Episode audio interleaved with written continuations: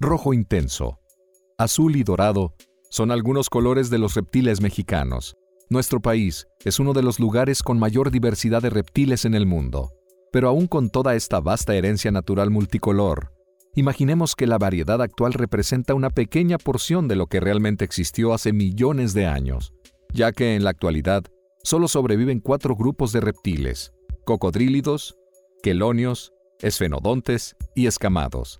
En el grupo de los cocodrilos se encuentran gaviales, cocodrilos y aligatores. Sin embargo, la historia evolutiva de este grupo de reptiles nos remonta hasta hace 215 millones de años, a finales del Triásico, y al igual que en muchos grupos reptilianos, la diversidad de cocodrilos actuales es menor que la del pasado, cuando se contaba con protosuquios y mesosuquios ahora extintos, y con eusuquios y cocodrilos actuales que surgieron a mediados del Cretácico y los cuales ahora cuentan con más de 20 especies.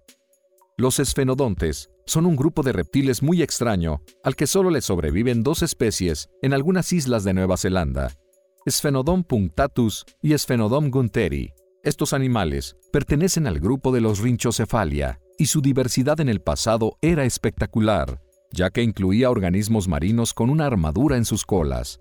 De hecho, muchos de estos fósiles asombrosos han sido encontrados en el centro de la República Mexicana, la evolución de las tortugas está cubierta por un halo de misterio, ya que Proganochelis, la tortuga más antigua que se conoce, tiene una edad de 210 millones de años, lo que la ubica en el Triásico tardío, y sin embargo, ya presenta una caparazón bien desarrollada, característico de las tortugas actuales. Sin embargo, no se conoce ningún otro organismo que con certeza sea el ancestro de las tortugas modernas.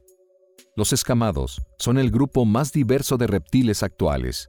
Dentro de él encontramos a lagartijas y serpientes. No obstante, en el pasado de estos reptiles, existía una diversidad asombrosa de reptiles marinos, como los mosasaurios y serpientes con reminiscencias de patas, señal de que anteriormente tuvieron extremidades y pudieron caminar antes de arrastrarse.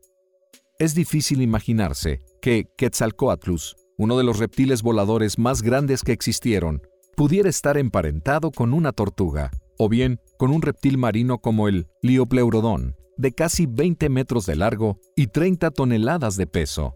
Este ejemplo nos habla de la sorprendente diversidad de formas encontradas dentro de los reptiles.